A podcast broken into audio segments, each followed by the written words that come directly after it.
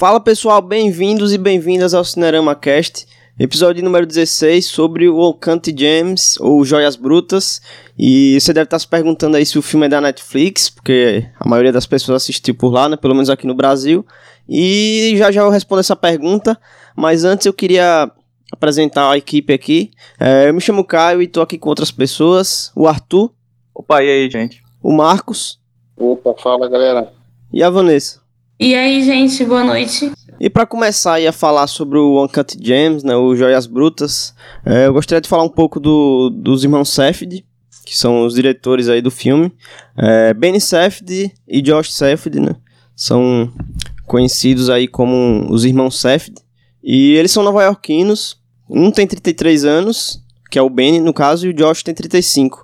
E são caras aí que são conhecidos por pela cena independente norte-americana, sabe? De, de, a forma como eles retratam Nova York de um jeito bem bem autoral e é bem marcante assim o que, o que eles imprimem nos filmes dele porque isso acaba recorrendo em vários. Nova York sempre é o tema central quer dizer não necessariamente é o tema central do filme mas ela sempre tá lá sabe? Em algum momento o personagem vai passar por Nova York ou vive lá ou alguma coisa do tipo. E nessa trajetória de filmes dos irmãos Safdie eles começaram com Traga-me Alecrim, em 2009, é, em seguida Lenny Cook, 2013, Amor, Drogas em Nova York, em 2014, Bom Comportamento, em 2017, e agora tá aí com Joias Brutas, né? E vale lembrar também que esses que eu citei são filmes que são dirigidos por, por ambos os irmãos, sabe? Mas o Josh Safdie sozinho tem um filme chamado Prazer de Ser Roubado. Então, se somar aí o, a filmografia dos dois, dá um total de seis filmes. E se tu for pros curtas-metragens, ele tem cerca de 20 curtas aí. Eu queria até comentar um pouco, né? Porque dos que eu vi, é, eu vi o Joias Brutas, vi o Bom Comportamento e vi o Amor Drogas Nova York. É, Amor Drogas Nova York eu até vi recentemente para poder ver com Joias Brutas e comparar melhor, assim. Mas eu entrei, assim, no, do cinema deles de cara, foi com um Bom Comportamento. Que, que até então não conhecia os caras, né? Mas esse filme foi um filme que acabou chegando numa stream bem forte, sabe? É, até por trazer o próprio Robert Pattinson no elenco, é, isso aí com certeza impulsionou é, o marketing do filme, né? E é um filme intenso, né, energético e que tem muito a cara deles e que tem a Nova York que eu falei, né, e como eles retratam o personagem do, do Robert Pattinson ali dentro, né? Porque é, para quem não sabe, se se trata de um, de um roubo que ele faz junto com o irmão que inclusive é o Benny Safdie, o próprio diretor, tá no filme, né, como ator, e ele tem que é, safar, safar a vida do irmão e fica nessa corrida contra o relógio para fugir da polícia. E é um filme. É um teste para cardíaco e se não tiver coração bom, você vai passar sufoco. E depois eu vi o Amor Drogas Nova York, como eu falei, né? Que foi aí no. É, dias atrás, antes de ver o Joias Brutas. E que é um filme que eu, que eu gostei pra caramba. Ele, ele pega ali uma. Uma jovem que é, que é viciada, em, viciada em drogas e que, que a, inclusive a atriz foi viciada é, de verdade. Então ele pega essa atriz para retratar uma pessoa na mesma condição. E é como e te coloca ali como acompanhante, sabe, de, de, dessa pessoa e de, dos companheiros dela, das pessoas que ela conhece, como a como funciona a vida para eles, como a Nova York oprime e, e é barulhenta para essa galera e, e, que parece que não essa galera é, fica cada vez mais locada, sabe, a, a cidade meio que essa metrópole meio que pune eles e tal. E é um filme interessante que, inclusive, essa questão de retratar drogas e, e, e, tal, eu acho até melhor do que o Requiem para um Sonho, que, que é, bem, é bem lembrado aí por muitas pessoas, né? E por último, eu vi Joias Brutas, né? Os outros, os outros dois filmes deles eu não cheguei a ver. E agora eu queria saber do, da galera aqui, começando pelo Arthur, é, se ele já viu algum outro filme do, dos irmãos Safdie ou se o Joias Brutas foi o primeiro. Ai, Caio, primeiro eu queria perguntar como, o nome deles é, é, a gente fala Safdie mesmo, alguma coisa assim, porque eu, eu não tenho noção de, de como é que pronuncia Sim, é, algumas pessoas pronunciam, pronunciam Safdie, mas eu acho que, sei lá. Não sei, é um, é nome engraçado. Da minha cabeça sempre tem uma coisa a ver com safado, sabe? Sim, tipo, é, os irmãos safadinhos. Uhum. Mas assim, eu não, não, conheço muito da filmografia deles, preciso, preciso admitir ou, ou corri atrás esses dias para tentar assistir mais alguma coisa e acabei vendo só um outro curta deles, que também é com a Dan Sandler. Sim, verdade, o curta que saiu esse mês, né? Isso, que é, acho que Goldman vs Silverman. Silverman. Ou isso, Silverman vs Goldman, eu não lembro agora. É. É um curta bem legal, tá? É, se o pessoal quiser assistir, ele é pequenininho, acho que tá disponível no YouTube. Uhum. É que meio que eles, eles aproveitaram que tava com o Adam Sandler em Nova York lá, tipo, saíram na rua, "Ah, bora fazer um curto aqui, sabe. Mas, mas o curta em si parece que foi, muito- foi muito bem pensado, sabe? Ele tem, ele tem uma ideia muito legal e ele, ele tem alguns temas muito parecidos com o do filme mesmo, assim, sabe? De, de- essa coisa que você falou de Nova York, da cidade, e você tentar entender como é que, como é, que é a busca, até por, por uma posição né, nessa sociedade nova-iorquina, né? Que você tem que ter dinheiro, você tem que criar o seu ponto ali, batalhar por, por isso. Só que a gente vê isso não na figura de um, de um judeu é, que trabalha com joias, assim, que é o caso do Adam Sandler, né? Mas do, do- na visão do artista de rua. Então, ali no, no, no curta, você tem um artista de rua que já é um cara mais velho, que já tá cansado, que já meio que é, conquistou ali a posição dele e não quer abrir mão, e você tem um artista novo chegando e que quer fazer as coisas de uma maneira mais agressiva, né? E quer, quer chegar mudando tudo, assim, então você acaba vendo o conflito desses dois caras. É, eu gostei do, do curta, apesar de que, tipo, não, não é um dos melhores que eu já vi na minha vida, assim. E acabei, acabei gostando do filme também, mas isso a gente explica o porquê mais pra frente. aí. Bacana, bacana. É, e tu, Marcos, tu já viu algum outro filme dele? Como é a sua relação com os irmãos safados? Então, eu não cheguei a ver nada além do, dos Joias Brutas deles. É, você falou que eles são de Nova York eles recorrentemente é, retratam Nova York nos filmes, ou que seja por passagem, ou, ou ambientam os próprios filmes na cidade. Isso. É, a, impre- a impressão que eu tive no, no, no filme, é, Joias Brutas, ele se passa pela cidade inteira, em várias regiões da cidade. Mas a- a- as tomadas, a, ou como as cenas se desenrolam em movimentos e tal, a sensação que dá é que você. é que Nova York é como se fosse um bairro. É, te dá a impressão que ele conhece bem, muito bem a cidade e faz com que você sinta que você também conhece bem a cidade, entendeu? É, Sim. a- a- todas as partes, a- a- pelo hotel, pela própria casa dele, pelo apartamento da menina e tal, a sensação que você fica é como você conhecesse bem a cidade.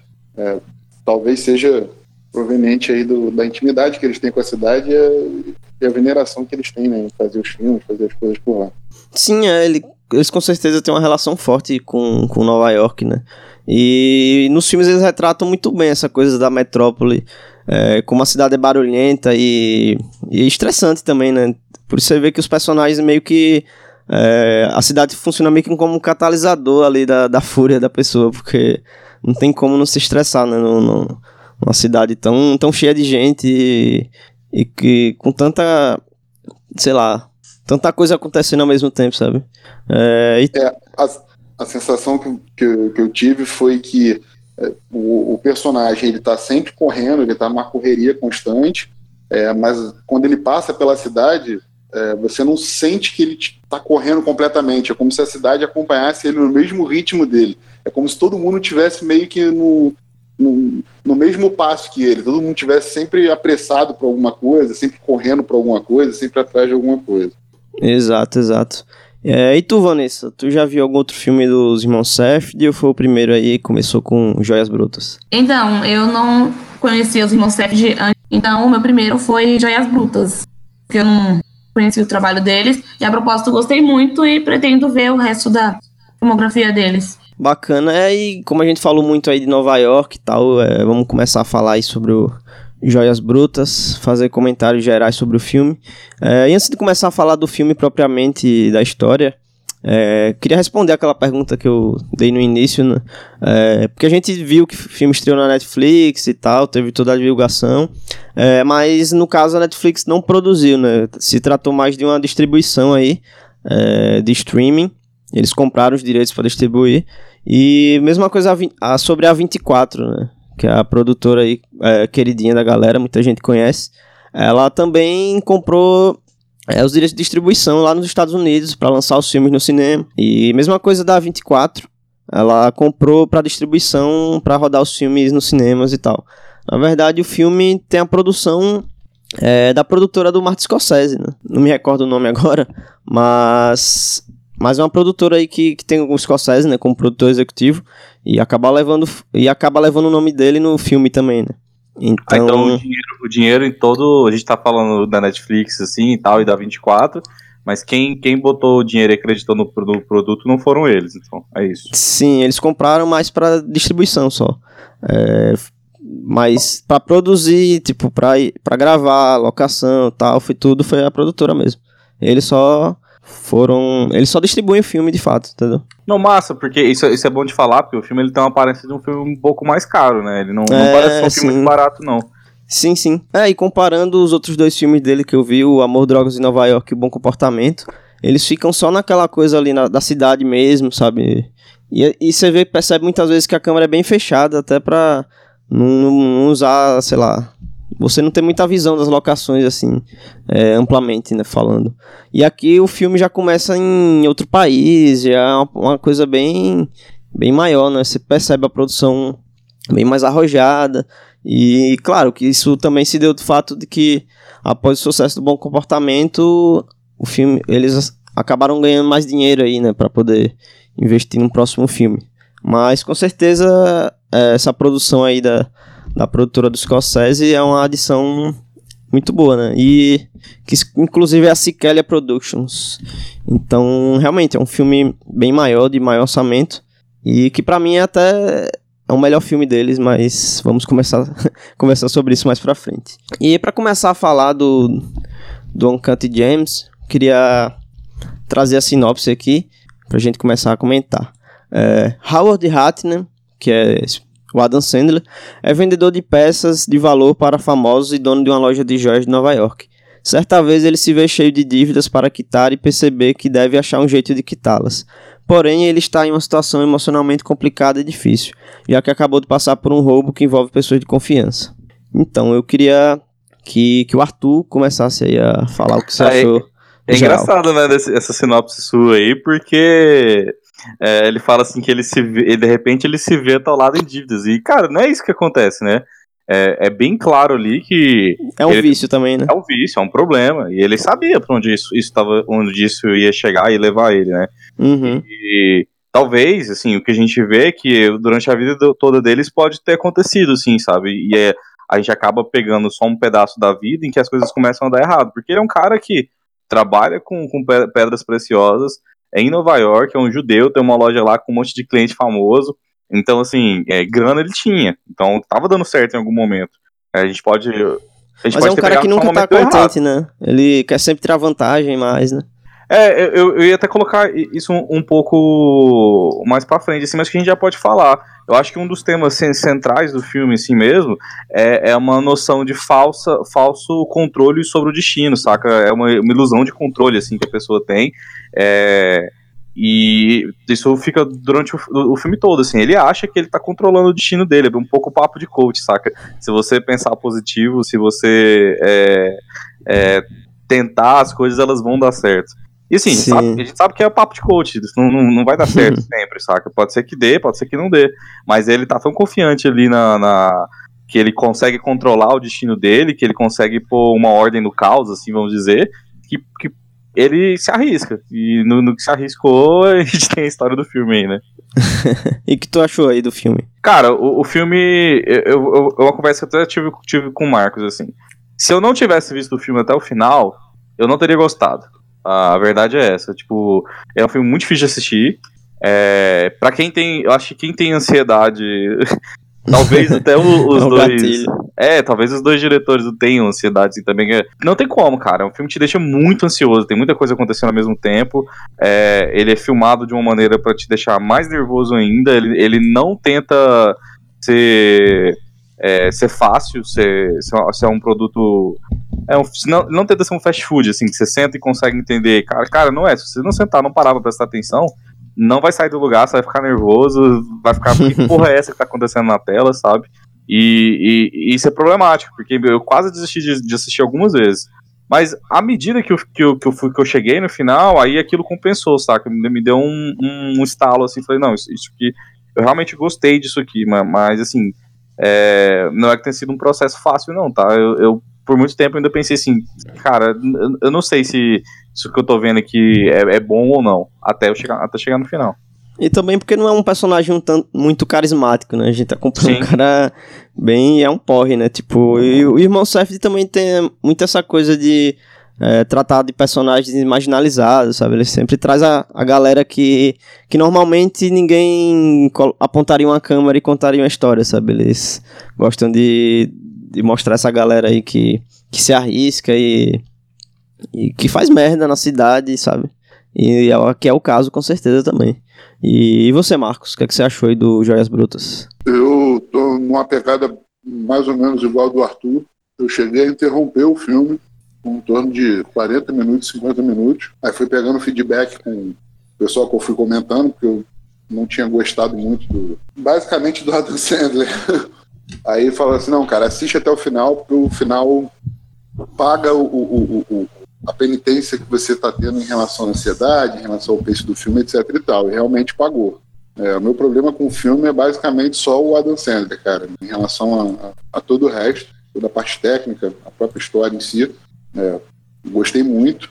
É, eu vou um pouco de encontro ao que foi comentado é, em relação a ele tentar ter o controle total da vida dele. Pelo contrário, o cara é um apostador compulsivo. Ele joga com tudo na vida dele. Tudo na vida dele é uma aposta, é um jogo, onde ele acha que ele consegue é, mudar a escala da balança, é, agindo de, de maneira dissimulada, omitindo informação, ele joga com, com, com, o próprio dinheiro, ele joga com o negócio dele, ele joga com a família dele, com a mulher dele, com a amante dele. Quando ele vê que dá problema num lugar, ele corre para o outro. Aí quando outro problema, quando outro lugar dá problema, ele corre para o terceiro lugar para tentar cobrir. É, vou fazer aqui um, um, comparativo. É como se você pagasse uma fatura de um cartão de crédito com outro cartão de crédito. É mais ou menos isso. Uma hora a conta não vai fechar e realmente não fecha. Ou ou fecha da maneira como tinha que fechar no final, né? Mas, no geral, assim, eu, eu, eu fui receoso em relação ao filme, tinha desistido e depois eu, eu comprei a ideia e gostei muito. Só para completar o, o, que o Marcos falou, assim, do, do, coisa que ele falou de encontro, eu, eu acho que assim, a gente não tá pensando tão diferente, não, tá? Quando eu falei que ele, ele acha que ele tem controle, é porque eu, na minha cabeça ficou parecendo que, para ele, os riscos que ele assume ele não acha que, tem, que vai ter consequência, porque ele, ele, ele, acha, ele não acha que é um risco, entendeu? Ele, ele acha que ele tem um esse controle sobre o universo que para ele apostar é algo tão natural que, que vai dar certo, sabe? Que, assim, ele vai conseguir confinar todas as possibilidades ali dentro da cabeça dele e vai sair no final que ele quer, exatamente, sabe? E culpa disso é, é por conta do vício dele, pelo fato dele apostar tudo na vida dele, sabe? Ele só faz isso por, por, ele, por, ele, por ele ter essa ilusão de controle, assim. Como eu entendi tipo, o, o que você falou não vai muito contra a maneira que eu tô pensando, não, sabe? Não, entendi. É a síndrome do jogador compulsivo. É, ele perde uma mão, mas ele aumenta a aposta ou ele aposta novamente porque ele acha que ele vai ganhar e vai recuperar. Aí ele perde de novo. Ele fala, então agora eu vou apostar ali, porque ali eu vou recuperar as outras duas que eu perdi. E vai virando uma bola de neve. É, a sensação falsa de controle, é, eu substituiria, na, na, na minha visão, por assim, por uma esperança é, descabida, infundada. Ele acha que ele vai conseguir virar a mesa apostando, sacou? E ele continua fazendo a mesma coisa, ele continua tomando mais decisões, ele continua é, omitindo as coisas das pessoas, ele continua jogando também com as pessoas. E se você faz uma coisa dentro de um, de um modus operandi, isso dá errado, você faz de novo com, com, com o mesmo protocolo e dá errado, a definição de insanidade né, é tentar é, fazer a mesma coisa repetidamente e esperar resultados diferentes. Então, é, é, eu, eu, eu, continuo substituindo essa questão da sensação de controle é, por uma compulsão. Ele, ele colocou viciado nem né, em aposta, nem em jogar, ele levou isso para todas as esferas da vida dele. É, é, o negócio virou uma espiral. Bacana. É, e tu, Vanessa, o que é que tu achou aí do Joias Brutas, em geral? É, então, quando eu vi a sinopse, trailer sobre um apostador, tá? Só que eu achei o filme muito doido. E eu, ao mesmo tempo eu adorei, né? Porque conforme foi é, passando o filme, igual falaram aí, que ele aposta, aposta, e aposta, você vê que ele tentava resolver um problema causando um outro problema, né? Porque a forma como ele tentava driblar os cobradores dele só fazia ele causar mais confusão. E a forma como os diretores desenvolveram isso, né? Porque colocava uma situação em cima da outra, mudava de cena, E quando você achava que o Howard, né, o personagem da Dan Sandler, tava conseguindo resolver e ele fazia alguma outra merda, né? E o que mais posso dizer? Eu adoro o Adam Sandler, sempre gostei dele. E eu já tinha visto ele fazendo drama, uma coisa que não seja comédia pastelão. E me surpreende mais uma vez. Então, no geral, achei um ótimo filme, entendeu? Eu não parei nenhuma vez, assim, vi direto. Eu tinha visto ano passado, né, quando ele saiu na internet. E aí eu fui ver de novo na Netflix, só que eu vi dublado dessa vez, né? E eu só tenho que dizer que é um filme que eu adorei. Eu reveria várias vezes. É isso. Massa, massa. Agora eu vou falar aí um pouco o que eu achei do filme.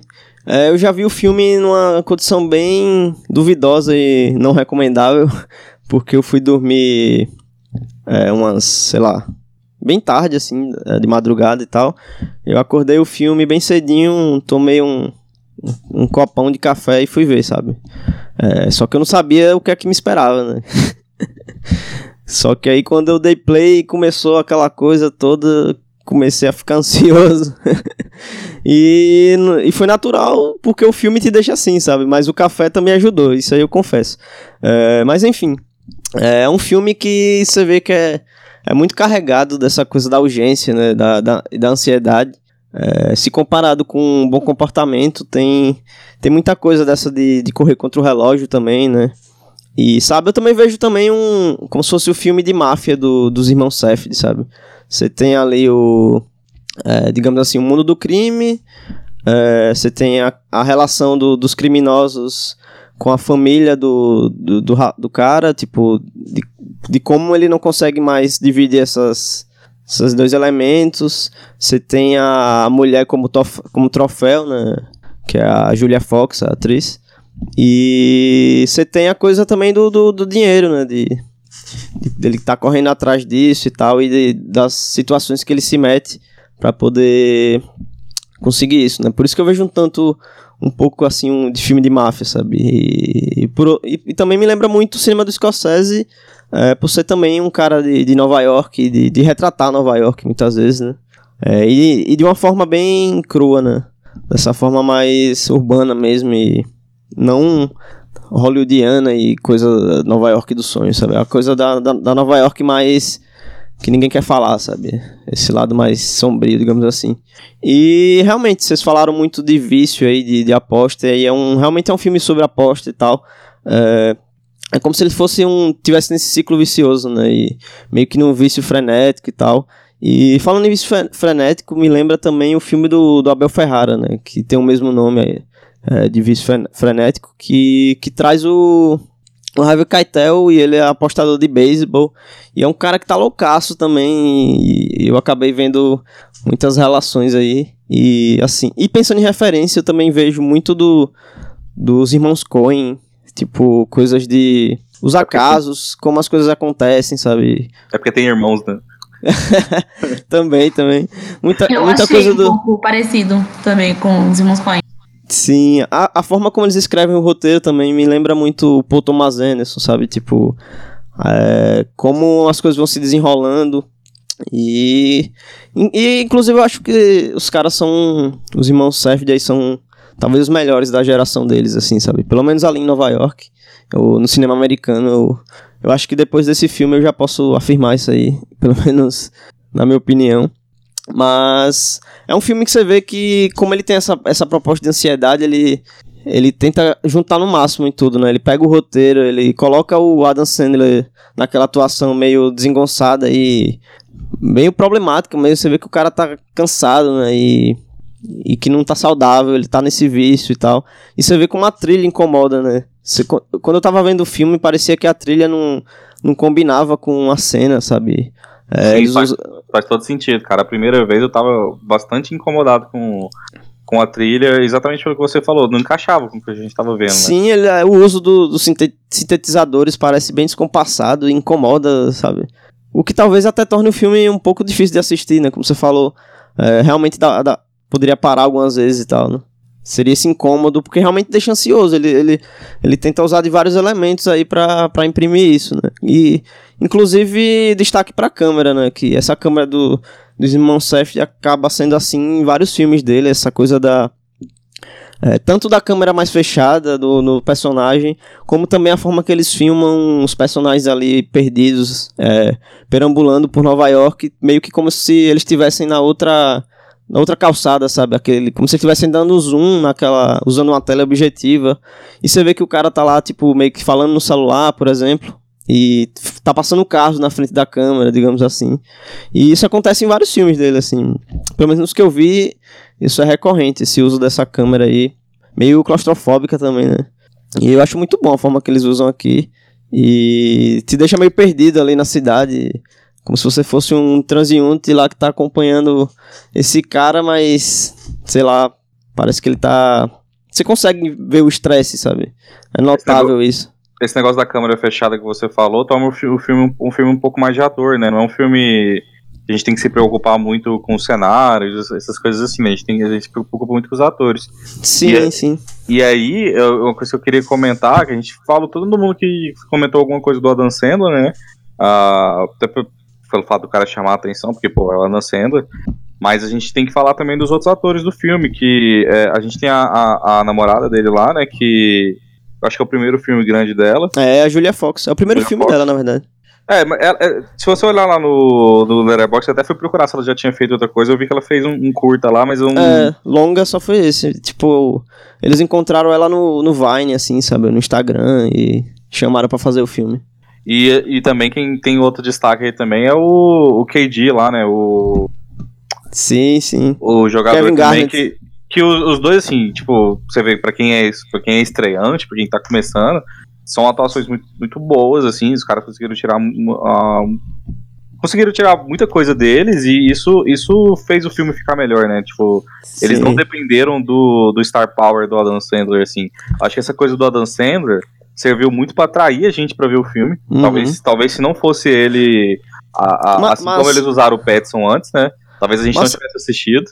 Mas sabia que, tipo, eles tiveram a ideia do filme lá em 2009 e, a, e desde lá eles já pensavam em ser uma Dan Sandler, sabe? Tipo, em, em primeiro momento eles até recusaram e depois eles tentaram o Jonah Hill, só que aí não deu certo e acabou na, no segundo, na segunda pedida e no segundo chance o Adam Sandler acabou topando. Que massa, porque ele encaixa perfeitamente. Né? O Adam Sandler, é, nos filmes deles, ele sempre coloca essa coisa do, do, do, do judaísmo, né? Que é algo que tá presente em Nova York, né? Tá presente nesse, nesses filmes Nova York, é, normalmente nova-iorquinos, em toda essa Sim. questão cultural também. Então acho que ele encaixou perfeitamente aí. Mas é bom a gente lembrar dos outros atores também que, cara, se não, se não fossem eles. Filme Sim, sem dúvida. Eu, eu, acho que é até a mesma coisa. É, é, um destaque essa coisa do, de como eles dirigem um, os atores, o elenco deles, sabe? Tipo, como eu citei, tem aquele filme, é, o Amor Nova York e outras drogas, eles eles meio que pegam. O Amor, Drogas em Nova York. Eles meio que pegam uma mulher que era viciada, sabe? Nunca atuou na vida e eles é, colocam lá pra fazer o filme. E mesma coisa aqui, né? Ou, ou se o, ou ator é amador, ou, ou nem ator é, sabe? É, tu citou o Kevin Garnett aí o, e a Julia Fox. Mas tem o The Weeknd também, né? Primeiro filme que ela aparece aí. Tem, e também tem os capangas do, do Agiota lá que a gente pode falar um pouco mais sobre eles mais pra frente, que, que também não são atores e, e, e os caras assombram, sabe? Eu não, fiquei então, eu, eu, tava pensando cara. justamente nesses caras mesmo, cara. Eu, é... então, os caras têm toda uma aura de máfia, né? Exatamente. Dá medo, assim, de, de olhar pra cara deles. Sim, inclusive até o filho do, do Adam Sandler no filme também não é ator, só pra comentar mais, mais um aí. Eu acho que... Os capangas eram quase como pedra no sapato, né? Sim, eles tá a todo momento atrás deles, né? Estão em toda parte. E é, é muito doido, né? Como eles encaixaram perfeitamente nessa coisa de deixar o filme intenso e, e claustrofóbico, né? Mas, mas eu acho legal essa coisa de colocar um cara como aposta e um cara que quer crescer na vida, digamos assim, ou, mas que nunca se contenta e fica nessa coisa do futuro incerto, sabe? Eu acho que eles. É, nesse recorte que eles fazem do filme, eu acho que tem muita coisa da lógica capitalista, sabe? De, de acumular, acumular riqueza e essa coisa do coach mesmo, como tu falou também, né? De, Cara, de, de, de, apostar num futuro que você não, não tem certeza, sabe? Você tocou num ponto que eu, eu até eu anotei algumas coisas aqui, né, que pra gente ir passando, assim, que eu acho que merecia um comentário. E aí, você tocou num dos pontos maiores que eu coloquei aqui. Eu até conversei isso com o Marcos, acho que ele vai, vai lembrar. É, parece que hoje existe um, um zeitgeist, assim, dos filmes que estão em, assim, em destaque, né, no, no, nos últimos tempos, em evidência. E se você pegar o Joker, pega o Parasite, pega. Quer ver o que mais que a gente foi nesses últimos tempos? O Bacurau também. E, e que são filmes que fizeram Entre algum sucesso. É, e que as pessoas estão no boca a boca delas. Todos eles têm algum lance com, com dinheiro, com capitalismo, com uhum. a maneira como isso mexe com as pessoas, sabe? Eu, eu não sei se a gente tá. É, se isso é só uma coincidência, ou se realmente é, é um assunto que está em voga agora e que as pessoas estão se questionando e estão tentando é, pensar um pouco mais sobre como, como está funcionando a nossa sociedade, assim, sabe? Eu acho que é muito de, de resposta a como a sociedade está hoje, sabe? Tipo, a ascensão do neoliberalismo, é, como se a sociedade tivesse nesse mal-estar intenso e, e dá para perceber muito nos filmes está acabando sendo recorrente, sabe? É, até mesmo é, filmes, por exemplo, esse foi pensado lá em 2009, tipo, Bacurau também foi mais ou menos isso, ou foi 10 anos atrás mais ou menos. Então, é, é, visionário, mas ao mesmo tempo não é, porque, tipo, o capitalismo tardio tá, tá nessa há um tempo já, sabe? Por isso que encaixa tão bem, e, e encaixou tão bem né, em 2019, é, vários filmes aí meio que no mesmo tema, né? É, no caso, é, tanto Bacurau quanto Joias Brutas, eles falam de problemas que não são novos, eles são antigos, mas, como o Arthur falou, o Zeitgeist, é, hoje em dia, permitiu que houvesse uma aceitação, um, uma digestão desses filmes, né, da mensagem que eles querem passar, é, o ponto que eles querem tocar, que não seria possível na época que eles foram pensados. Não que o problema não existisse, os problemas existem muito antes de, de quando os filmes foram pensados, mas é, a época não, não permitiria. É, o que eu acho, eu acho muito bom desse filme, é, em relação a essa atmosfera de de repente ter sido uma crítica, etc e tal, como outros filmes, você tem você tem um, um, uma coisa pensada cirurgicamente em determinado ponto do filme que esclarece basicamente toda a mensagem que ela quer dar. No caso do, do, do Jorge Brutas, para mim foi a cena que eh, o Adam Sandler está sentado, é, conversando com, com, com KD, e eles estão falando sobre como ele adquiriu a Opala, né? Aí ele fala que ele pegou de, um, de um, uma colônia de mineradores é, na África, é, ele queria vender por tanto e ele pagou assim muito pouco pela coisa, ou seja, ele queria ter uma margem de lucro muito grande. Aí ele ainda, o, o, o Keiji ainda falou assim, tu acha certo isso? Você é. querer vender a coisa por um milhão, você só pagou 50 mil, aí entra essa mentalidade, que é a mentalidade é, inserida na própria crítica. Ele fala assim, não, mas 50 mil para eles lá é, é, muito dinheiro.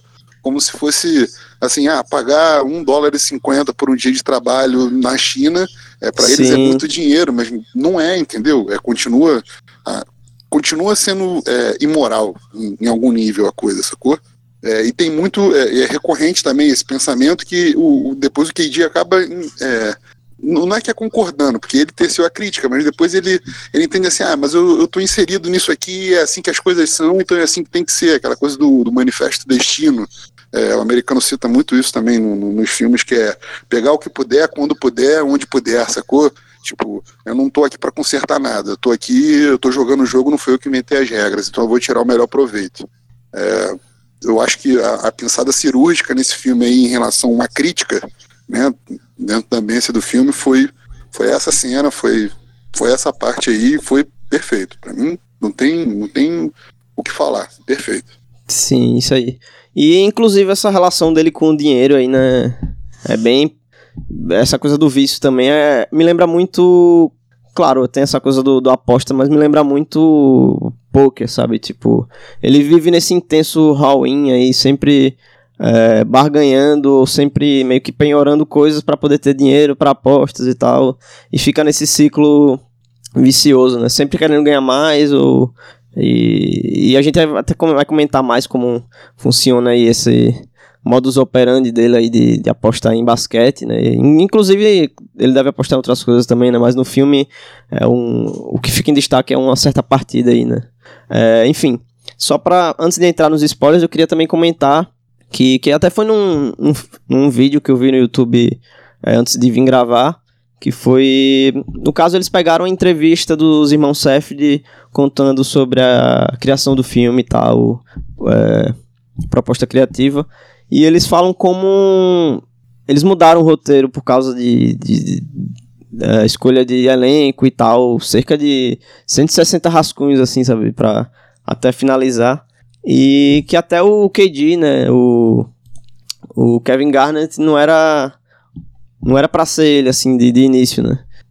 É, foram, passaram vários várias, várias outras escolhas seriam certas, assim, para eles, mas acabou não dando certo, e acabou sendo ele, né, e inclusive tem, como a gente falou do, do Adam Sandler, é, é, inclusive é interessante ver como eles são abertos a trabalhar, assim, sabe, a somar e a colocar o personagem e trabalhar junto com o ator também, né, por exemplo, a, a Julia Fox, o personagem é meio que um, uma biografia, um autorretrato, não sei, é, da, da, da, atriz, né? Porque ela é fotógrafa, ela é tipo modelo e tal, essa coisa toda. E, e meio que ela faz ela mesma, assim, né? Inclusive é o mesmo nome, né? Ela usa. E é interessante ver como ele dá, abre espaço pro elenco aí trabalhar junto. E como ele se preocupa muito com isso também, né? Por isso que talvez os. Quando a gente vê esses personagens, esses atores em tela, e mesmo que seja aí debutantes e primeiro filme dele, você vê como, como é bem feito, né? Você vê como são bem construídos, mesmo que sejam personagens secundários ali. E mas sobre o Adam Sandler, te, eu queria comentar antes de a gente entrar nos spoilers que pelo menos os assinantes da Netflix, né, que viram os filmes pela Netflix, é, que o filme acabou ganhando uma certa é, acabou aumentando, né, sua seu raio, né, graças ao streaming e muitos usuários acabaram reclamando da, do filme por causa do Adam Sandler. O Marcos até comentou aqui, né, que, que não, não, não gostou muito e, e acabou tendo várias reações aí nas redes sociais. Muitos por esperar um Adam Sandler, talvez, na comédia, ou aquele Adam Sandler mais que a galera já tá mais acostumada, mais confortável, né, mas...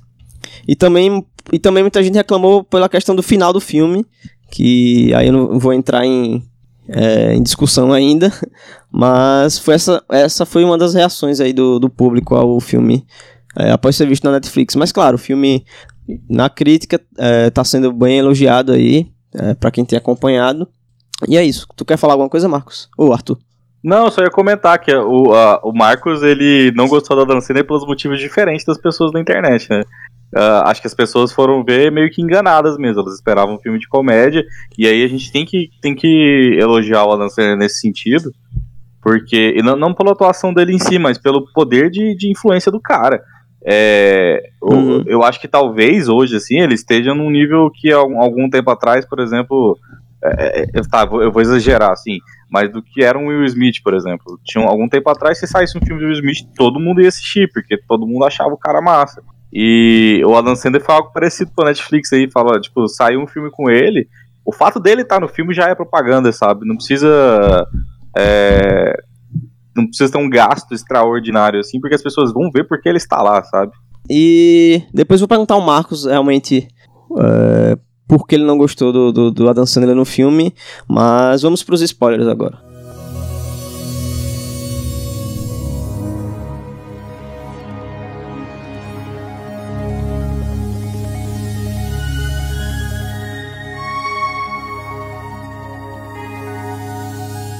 É, e para começar já nos spoilers, queria abrir é, esse papo aqui já, já com spoilers.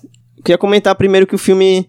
Uh, é, ele meio que tem três sequências estranhíssimas, né? Porque começa o filme ali na África, na, na Etiópia. Depois meio que passa pra colonoscopia do Adam Sandler. E meio que depois é ele andando no, no distrito, ali andando em Nova York, né? E o filme tem essas três sequências iniciais, né? E é engraçado que essa coisa do, do abrir na Etiópia, assim, no, na África, parece, parece que vai começar um filme do Vingadores, sei lá, algum filme de herói, sabe? Aquela coisa de apresentar o cenário é, de uma forma que, sei lá, vai, vai encontrar alguma coisa é, proibida, algum, uma coisa amaldiçoada e depois dali vai acontecer alguma merda, vai liberar algum monstro, alguma coisa do tipo. É até engraçado é, se for analisar essa cena sozinho assim e, sabe, e tentar não adivinhar sobre o que o filme vai falar. O que, é que vocês acharam aí da, do início do filme, dessas cenas iniciais aí? Eu achei uma jogada muito boa, cena totalmente diferente, para despertar curiosidade, principalmente que eles acharam lá o espectador pensar, ué, mas o cara não é um apostador, um jogador, não sei o que mais. Então, o que que essa descoberta, o que que essa joia lá na Etiópia tem a ver com o filme? Então, eu achei uma jogada muito boa da parte dos diretores de colocar essa cena no início. Ah, eles usam o recurso do MacGuffin, né? Por isso que eu acabei citando Vingadores, porque me lembra muito essa coisa, sabe? De, de mostrar o, o objeto, o artefato, e depois mostrar a importância dele, tá, sabe? E, e é isso. É, e tu, Arthur, o que é que você é... achou aí do início? Não, é o seguinte, esse negócio do, do começo, ele é muito interessante, porque me, me lembrou particularmente, assim, quando eu assinava a revista super interessante, sabe? Tinha um quadro da revista que ele pegava duas palavras, tipo, sei lá, duas palavras que são parecidas, e, e mas que aparentemente elas não têm relação nenhuma de significado, e aí eles tentavam conectar, então eles saíam da palavra A para B, passando por uma série de coisas assim para te mostrar, olha, aparentemente esses dois assuntos não tem nada a ver, mas tem sim, olha aqui. E aí o, o filme é mais ou menos isso, saca? Começa com aquela cena na Etiópia lá com a escavação e aí, tipo, aparentemente não tem nada a ver, porque ele é, ele passa ali pela, pela, pelo exame de, colonoscopia, né, que o cara faz, até apresentar o personagem do Adam Sandler pra, pra gente, mas a gente, quando eu fui ver o, vídeo que o cara até comentou mais cedo um pouquinho assim, você vê que tudo isso faz parte da construção do personagem, né? Primeiro, a coisa da pedra, né, para poder apresentar a pedra pra gente, e a questão da colonoscopia lá tem, parece que a, a, as populações de judeus no, em Nova York, ela é, é algo que o câncer de próstata, uma coisa assim, que é algo mais comum entre, entre essa população, tá? Sim, o, é, o câncer de colo é, é mais, o índice é mais e... comum, né? É, falando, falando, falando em... tipo, é, é coisa, é questão genética, né? Que, então faz, é, sim, faz sim. parte da construção do personagem, da apresentação dele pra gente. Parece estranho quando você tá vendo, porque é, aparentemente os assuntos não estão conectados, né? Até você, você entrando dentro da joia no universo ali, de repente saindo dentro do, do dentro do cara, né? Uma imagem está sendo feita pelo médico ali dentro do próprio personagem. Mas, mas é, é, é, interessante, cara. Ela ficou legal pra caramba, assim. Tipo, apesar de ser estranho e de, de primeira a gente não conseguia entender, né? O que, está sendo mostrado. O, o, início do filme, né? A questão do, da câmera via entrar na, na, na joia e ela sair, é, digamos assim, dentro do, do, do colo dele, sair lá na colonoscopia. E o final do filme. O, o início do filme faz ma muito mais sentido quando é apresentado o final do filme, para mim é como se fosse assim, todos os problemas dele vêm dele, entendeu? Tipo, é, começam com ele e terminam com ele. É, e, o, e, o, filme apresenta o, o que estava no meio, basicamente isso. Tanto que é, é, começa com aquela cena saindo dele e termina com, com a câmera entrando nele de novo. Digamos assim, por, um, por outro buraco. entrando literalmente. Literalmente, sacou? É, eu não sabia dessa, dessa questão do, da reincidência, né, do câncer de colo, colo do é, câncer de colo, né, desculpa, é, é, nos judeus e tal, fazendo essa referência, então não, eu não fazia ideia. Para mim foi essa, essa, essa questão. Fez sentido o, o início do filme, a pegada do, do início do filme, quando foi apresentado o final do filme. E é bacana como é, eles inserem essa coisa da joia, sabe? Porque a gente conhece a loja dele lá e quando ele recebe a caixa, né, ele fica super empolgado. E, e nisso, quando ele, quando ele recebe, o, ele tá recebendo uma visita ali do, do Kevin Garnett, né, e, que quer comprar coisas e gastar dinheiro na, na sua joalheria e tal. E é muito doido como você vê essa. Como, ele, como é colocada a importância dessa opala, né? É, porque a, para o personagem do Adam Sandler, o, essa joia funciona como vai alimentar o vício dele, porque ele vai colocar no leilão e tipo vai ganhar dinheiro. E nisso o dinheiro que ele ganhar, ele pode apostar e ganhar mais dinheiro e tal, e ficar nesse ciclo. E já pro Kevin Garnett tem quando ele olha para a joia e para para Opala, ele fica meio que fascinado. Ele vê mais como um, uma coisa meio simbólica, meio um artefato, sei lá, meio que para dar sorte, sabe? Um já é uma coisa mais mística pro lado dele, assim. E, ele, tipo, ele poderia comprar qualquer coisa na loja ali, um relógio, sei lá, qualquer coisa da moda, mas ali tem um valor diferente por ser, sei lá, É, ele olhar de uma forma mais uma mística direta com o jogo. É, a gente não pode é, excluir é, que o Kevin Garner também joga, só que ele joga basquete, ele é, é um atleta. Aí a questão da sur- superstição, é, que é muito presente em, é, nos jogadores, nos apostadores. Então você tem, de um lado, o, o- Adam Sandler, é, com o Paulo, achando que aquilo ali é a saída dele para todos os problemas, é, e usando a, a- a pedra né, como, como como uma saída para aquilo, ele conseguir fazer o dinheiro, para ele poder pagar as dívidas dele, fazer mais dinheiro e fazer isso e aquilo. E o Kevin Garner, em contrapartida, é extremamente supersticioso, é, achando que a pedra que fazia com que ele jogasse melhor, que inspirasse ele e tal. Quando na realidade você tem a inversão das coisas. Você tem o Adam Sandler é, meio que incompetente no que ele faz, tentando vender a pedra, e a pedra acaba sendo a razão dos problemas dele, a maneira como ele conduz a coisa.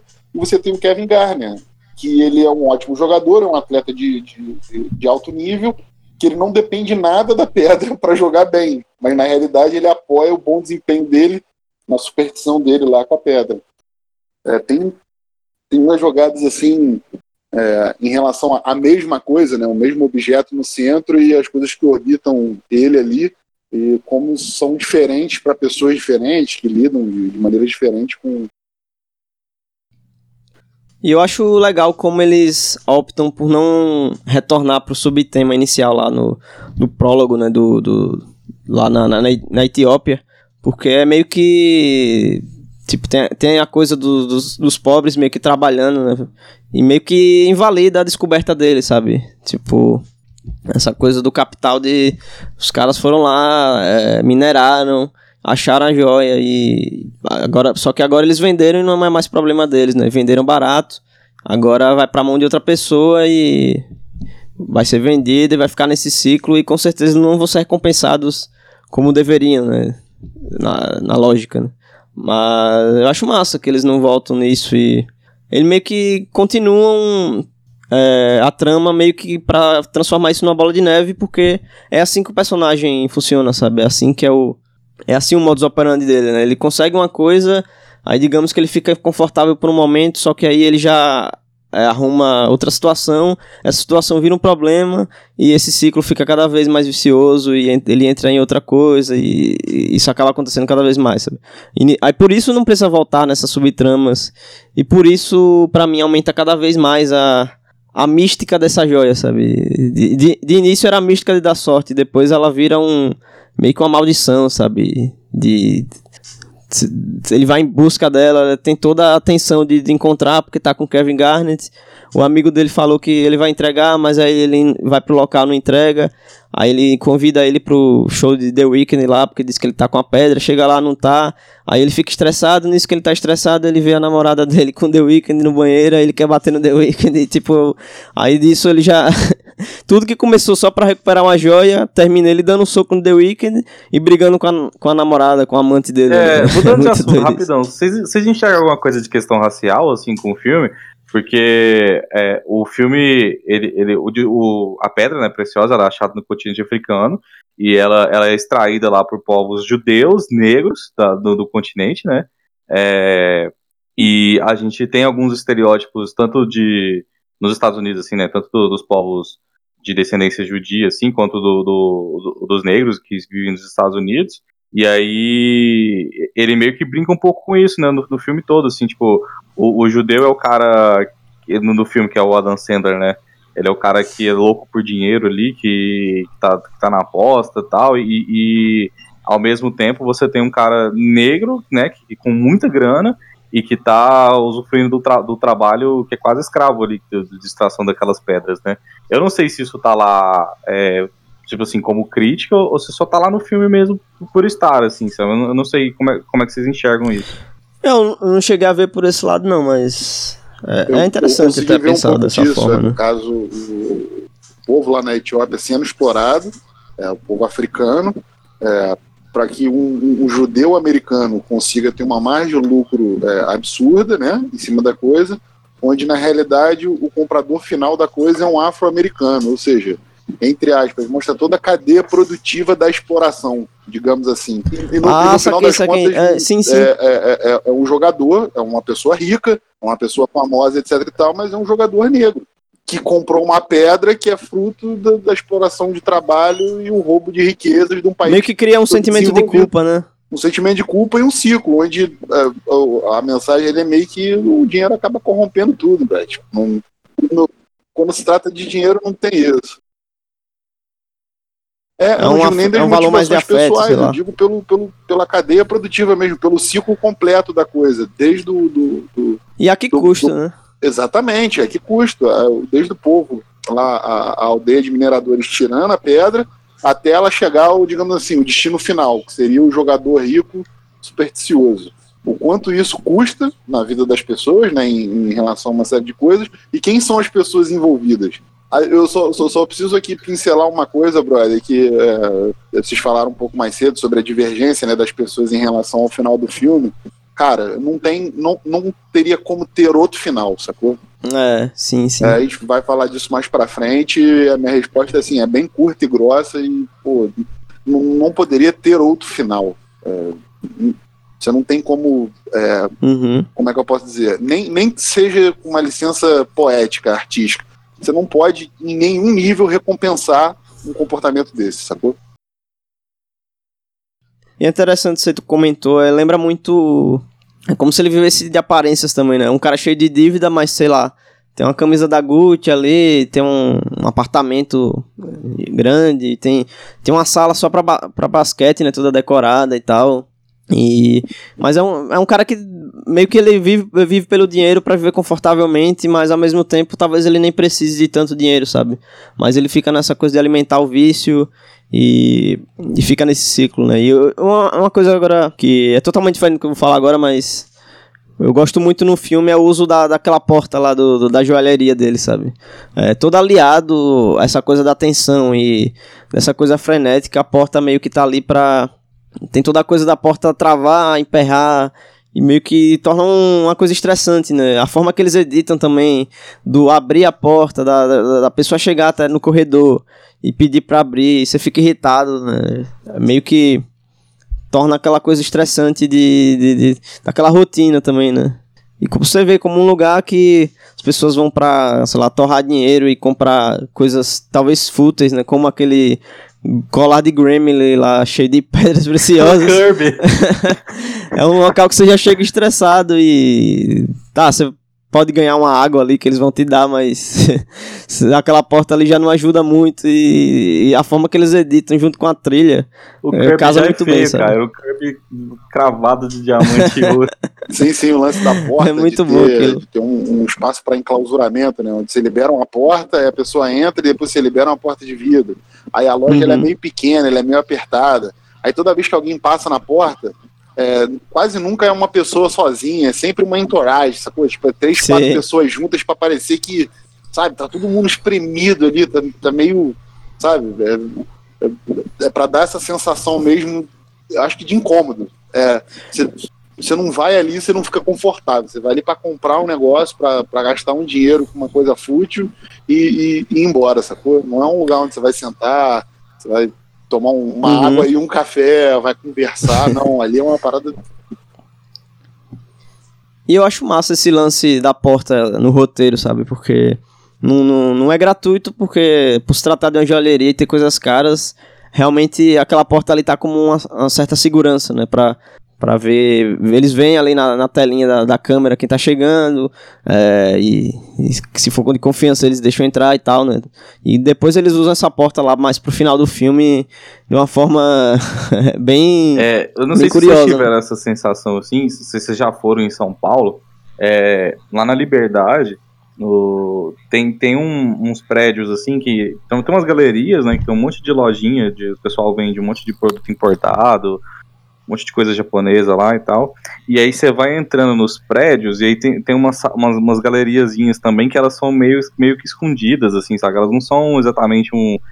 Como, como as de rua lá, que parecem ser uma coisa mais legal, assim, vamos dizer. E o filme, essa salinha, essa porta, elas me dão a sensação é de estar subindo nessas galerias lá da Liberdade, lá em São Paulo e tal, e tá indo cada vez mais para um lugar meio que fora da lei, saca? Com um ambiente que não é, não é exatamente é, legal, assim. É, é, é meio que comparado com, com o lugar que ele, que ele penhora o anel lá, sabe? Parece que o lugar que ele penhora o anel é um salão com um monte de gente, tá tudo à vista, as coisas, as coisas são feitas na, na cara das pessoas, enquanto que a lojinha dele é um, parece que é um negócio escondido dentro do prédio Uhum. e você tem que ser tipo, meio que convidado para chegar lá. Então eu fico com a sensação de que o tempo todo que eles estão ali, eles estão fazendo coisa errada, sabe?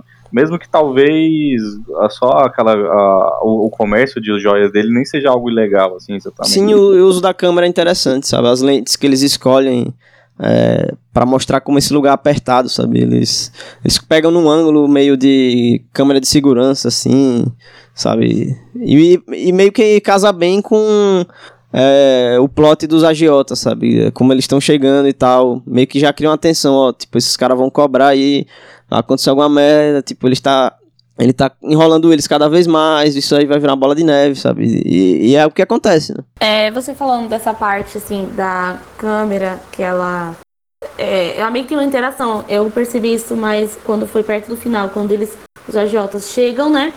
Que aí a câmera começa a rodar na cara do Sandler, depois nos outros caras, e não sabe um ponto fixo, né? Porque quer mostrar que os caras estão ali pra cobrar, ao mesmo tempo que ele tá tentando é, dar um golpe neles pra eles, fazer, eles esperarem um pouco até o fim do jogo, né? Tanto que depois ele consegue trancar eles lá de fora. Mas achei interessante essa interação da câmera, que não sabia em quem focar pra gente ficar meio que nervoso, pra saber no que vai dar. Eu quis esse comentário sobre isso. E também a cena da porta, porque toda vez que aparecia essas cenas assim, eu não conseguia segurar o riso, porque eu achava uma coisa muito engraçada. Por exemplo, quando é a primeira vez, que é quando vem o Money e o, o Kevin Garnett, né? Que eles vão lá, eles ficam trancados, fica vários minutos ele tentando abrir a porta. E quando no final ele realmente trancou a porta e tinha um negocinho lá pra colocar, não sei se era uma chave de fenda, pra abrir, e ele falou- pensou na cabeça dele, não vou abrir enquanto não terminar o jogo. Eu achei uma coisa bem criativa. E também questão de assim, da joalheria ser bem escondida, eu também reparei bastante nisso, porque quando foi ver do, do cara do anel, era um espaço totalmente aberto, e a dele não, era uma coisa mais privada, tudo. Sim, você percebe que nada é à toa ali, né? Tipo, ser o Kevin Garnett. Talvez seja uma. Talvez.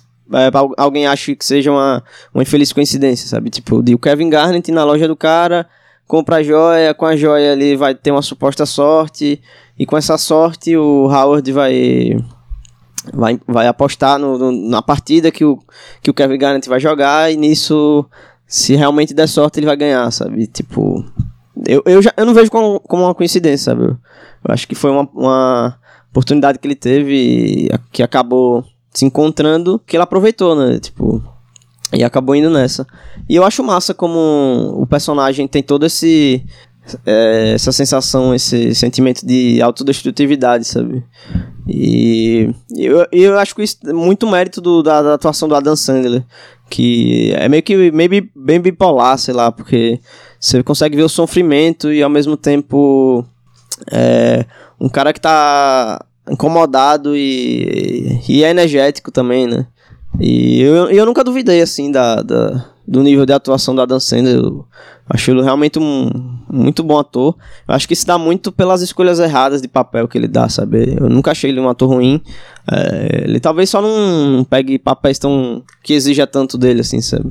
É, a- até esse aqui é meu meu papel favorito até agora dele, Pra mim, foi a melhor atuação dele. Mas também gosto dele no Embriagado de Amor, do Paul Thomas Anderson. Eu acho que ele tá, tá enorme nesse filme. E, mas é interessante, como no Joias Brutas ele consegue mostrar esse cara autodestrutível e que cada vez que não vai parar quieto nele. Cada vez mais vai procurar um problema e, e vai, acontecimentos vão, vão rolar. E é interessante também eu, eu acho muito importante como eles usam os personagens no filme, sabe? Você percebe que ninguém tá ali à toa e acaba tendo um certo holofote, digamos assim. É, você vê a personagem do, do amante dele, né? Da, de Julia Fox, da namorada. Da amante, na verdade. E como no, no, no, início ela só tá naquela coisa de, de mostrar que ela é sensual e tal, ele. Dele meio que usar ela como troféu. E, em certo momento até o, o vizinho dele fala pro filho que, que mora, mora uma gostosa no quarto, na casa dele, né, e tal.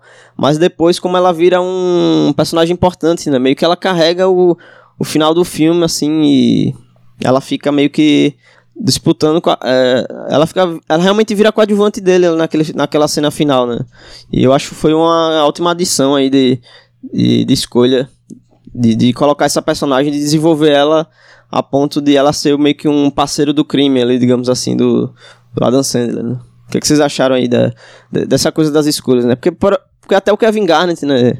Ele é muito importante no filme.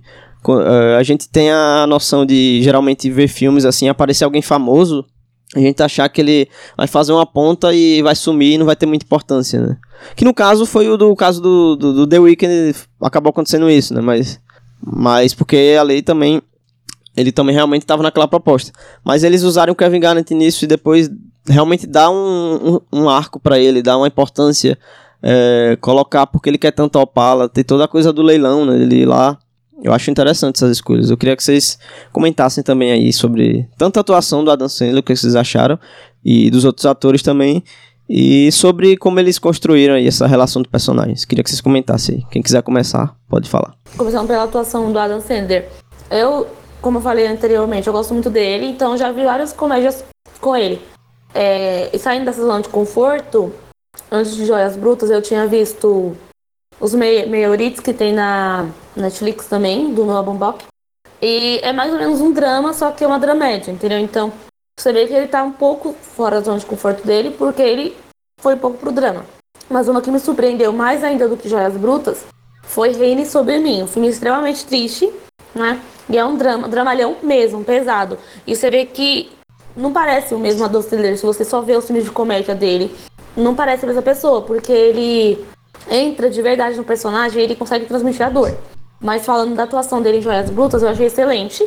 Porque você vê que ele não ficou uma coisa caricata, ele realmente tornou um personagem e é como se ele verdadeiramente fosse o Howard, né, que é o personagem dele. E dos outros personagens, eu achei que os diretores conseguiram encaixar bem eles na trama. Igual você falou, é, não ficou uma coisa à toa. Fazendo uma ressalva pro personagem do Lakeith Stanfield, né, que é o The Money, que era o intercessor entre o Howard e o Kevin. Ele mostrava assim, é, ser amigo do Howard, que queria fazer negócio com ele e tudo. Só que, por exemplo, na cena em que o Howard vai junto com ele para poder pegar a pedra com o Kevin, ele larga o Howard de mão. Então, uma hora ele era com ele, com o Howard, uma hora ele era cada um por si. Então eu achei que o personagem dele também foi uma coisa bem interessante, assim, que ajudou bastante no filme. E os outros, assim, os mais secundários, no caso do Kevin Garnett e do The Weeknd, mesmo The Weeknd fazendo o The Weeknd, né? Eu achei que foi um, uma boa adição no filme, porque fez com que o Howard e a Julia, né, a, a amante dele, meio que tivessem uma briga, né? Eu acho que foi foi importante.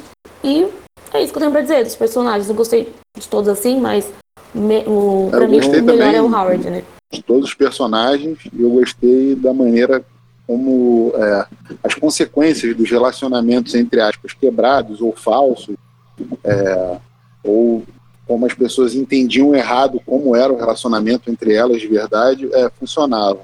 É, você tem aquela sensação de, de glamour por estar sendo feito é, a venda de joias extremamente caras, você tem um, um, um cara que está ali como joalheiro quase pessoal de algumas celebridades, você tem uma, uma noitada lá com The Weeknd, que é pô, uma boate pequena, praticamente um, um show particular, poucas pessoas e poucos convidados, etc. e tal, mas muitas pessoas ali, elas, é, elas têm um, um, jeito de lidar com as coisas. Elas vieram, como é que eu posso dizer? Elas são das ruas, entendeu? No caso do, do, do Demene, é, eu, não, eu, não, eu, não, tinha visto nem como uma traição em relação ao Howard. É, os joalheiros na cidade tem um monte. É, quem oferecer o melhor negócio para ele, ele vai fechar, porque o trabalho dele é pegar os caras que têm dinheiro, que são poucos, no caso só tem um Kevin Garner, e levar para comprar a joia lá, para poder gastar um dinheiro e ganhar a comissão dele. Aí você vê, o cara tem uma loja de joias, o cara pô, é, faz a encomenda de, um, de, uma pedra extremamente cara, mas ao mesmo tempo ele mantém no cofre dele uma, um monte de relógio falsificado. Aí ele paga os outros com, com, com, com relógio falsificado. Então tem, tem, tem uma série de coisas é, é, ruins, uma série de relações quebradas que são meio que mascaradas por um, um pseudo-glamour do mundo ali que é apresentado. É, em relação a, a, a, Julia Fox, né, a amante dele, é, é, é, o, é, o, que é esperado. Ele é um cara é, mais velho do que ela, que mantém ela como uma mulher troféu, a menina mais nova, cheia de vida, bonita, inteligente, faz bem ali o trabalho dela, ela vende joia, ela é bem articulada. Ela ela fez o que, o que era esperado se fazer, entendeu? É, a esposa do, do, do, Howard é a mesma coisa. O cara que leva a vida que, como ele leva, no caso, a relação que ele tem com a mulher, com os filhos, por mais que ele dê algum conforto, alguma coisa ali, não é uma relação honesta. Ele joga com todo mundo. Ele, ele tá com a amante, aí ele briga com a amante enquanto ele estava no processo de separação com a mulher, mas quando ele vê que ele ia perder ali a amante, ele chega na mulher e tenta ver se tem como reconciliar. É a mesma coisa que ele faz quando ele pega uma coisa, tem hora para pegar o dinheiro para fazer uma aposta. Ele vai apoiando é, cada decisão dele que tem um, um, um outcome ruim é, em outra decisão, sacou? Quando na realidade ele está tentando resolver os problemas dele com, com, com que a princípio causaram os problemas. Era tipo assim, o cara tem um problema de dívida por causa de aposta, e ele está tentando resolver o problema apostando, sabe? E até quando se trata de leilão, né? É, o cara joga, digamos assim. Né?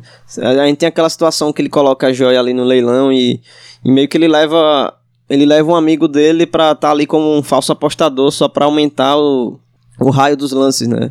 Tornar o, é, a joia mais cara, pra, no caso, pro Kevin Garnett pagar mais caro e, consequentemente, ele ganhar o dinheiro, né? Aí ele dá, ele dá meio que a segurança, meio que o seguro pro cara de que quando ele vender, vai pra conta dele, qualquer coisa ele devolve, ou ele paga por cima enquanto, o quanto ele ganhar, né? Início ele já, já é uma aposta, né? Ele já tá meio que jogando também aí, usando o cara Sim, pra aumentar ele tá apostando essa, e tá tentando controlar né? o resultado de alguma maneira. Sim, aí ele se mete mais em uma merda mais ainda. Sim, né? sim, tipo, é, já acumulou ele tenta resolver e... os problemas dele agindo da mesma forma na qual meteu ele no problema, a princípio é, é, dando é. metade da informação para as pessoas, é, as pessoas que, que confiam nele, ele, ele, ele dá uma, uma parte da informação, ou ele conta uma mentira, ele pega aquilo, uhum. faz outra coisa e por aí vai.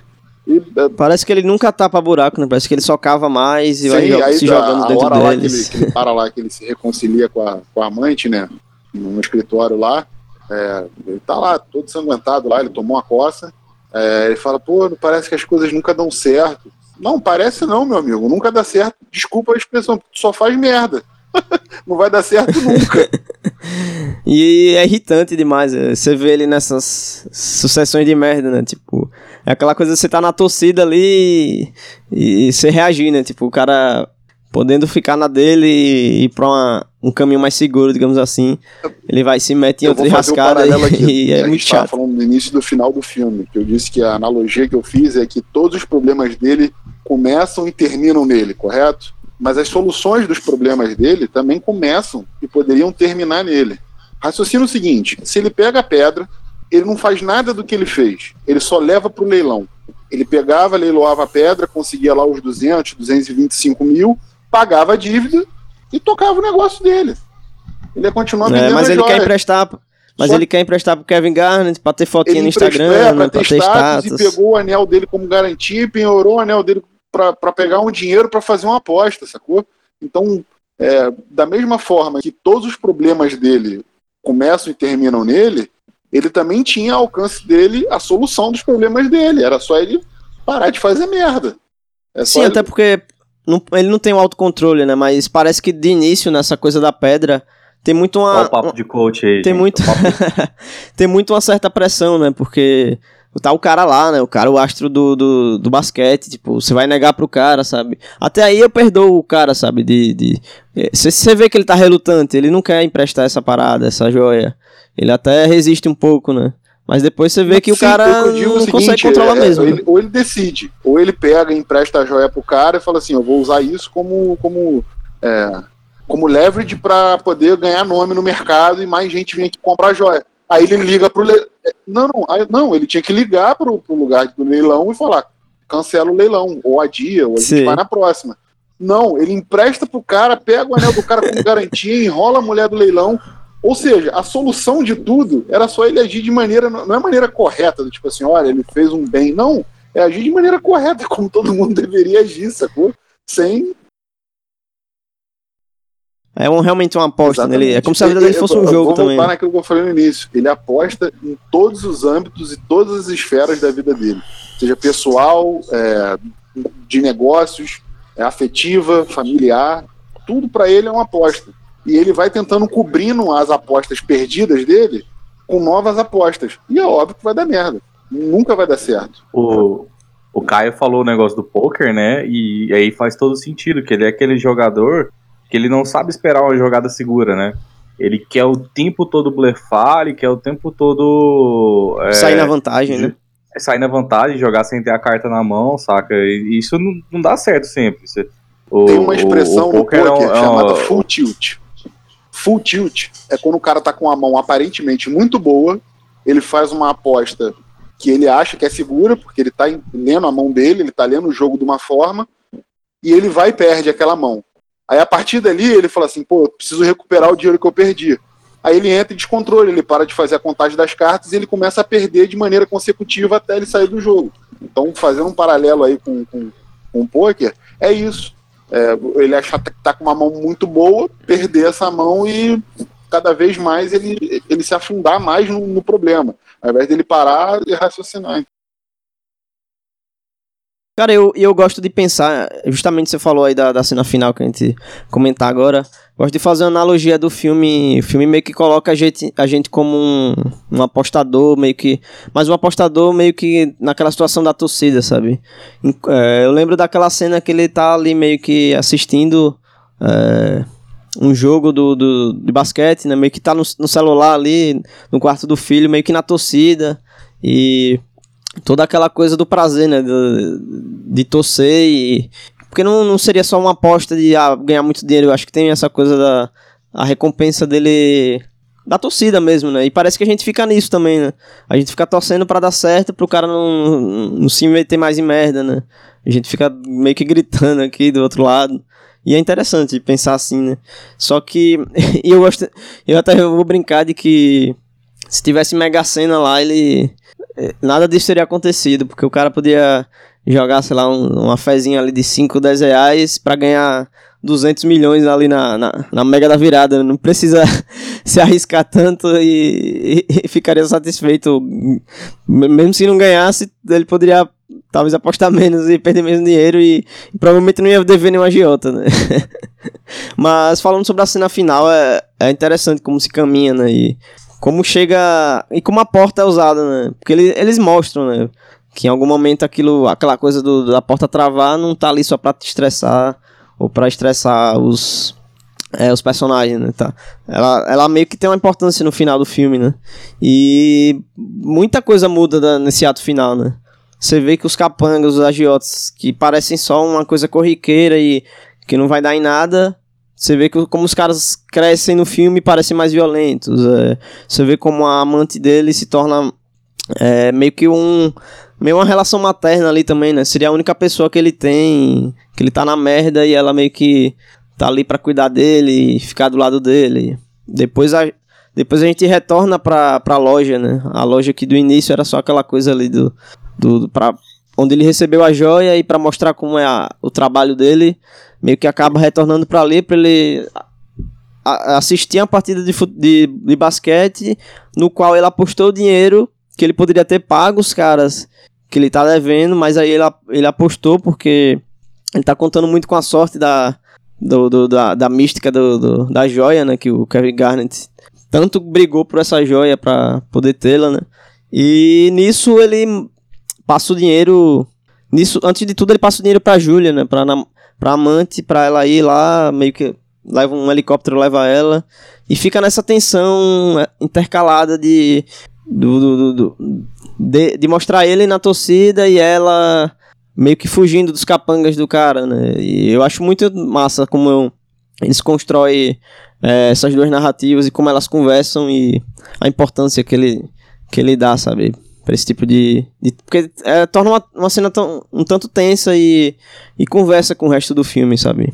Eu, eu, eu, eu terminei a sessão assim, super recompensado e eu go gostei muito. Pra mim já é um, é um dos melhores. Um dos filmes favoritos aí do ano já. E, eu, e realmente, não teria como não acabar daquele jeito o filme, né? E tá, vamos falar qual jeito acaba, né?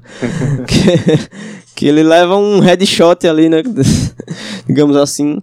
Porque, e é meio que aquele sentimento de é, ambíguo e melancólico, né? Porque a gente meio que. A gente tá na torcida, ó, o cara conseguiu mesmo, ele fez uma aposta arriscada e ganhou uma bolada de dinheiro, né? Tipo, ó, a gente pode pensar, ah, agora esse cara vai ficar de boa aí, sei lá, pôs um sorriso na cara dele, né? E sei lá.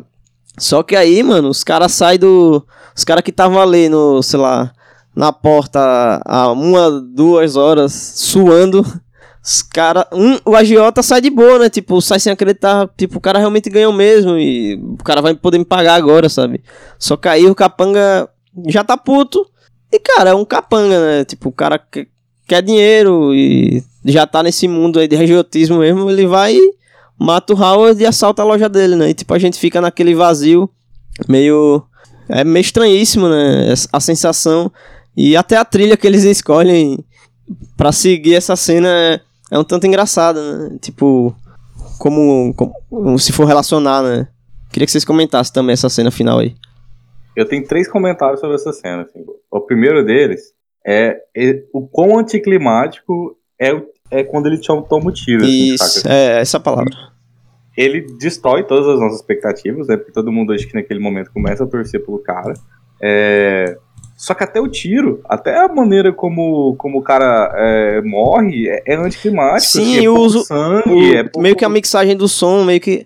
A, a cena parece. Eles não tem muita importância, né? Sei lá, um, um certo diretor poderia colocar aquela cena como muito é, dramática, né? Nessa é uma parada crua, né? Você parece que tá vendo um vídeo de vigilância, né? Sei lá.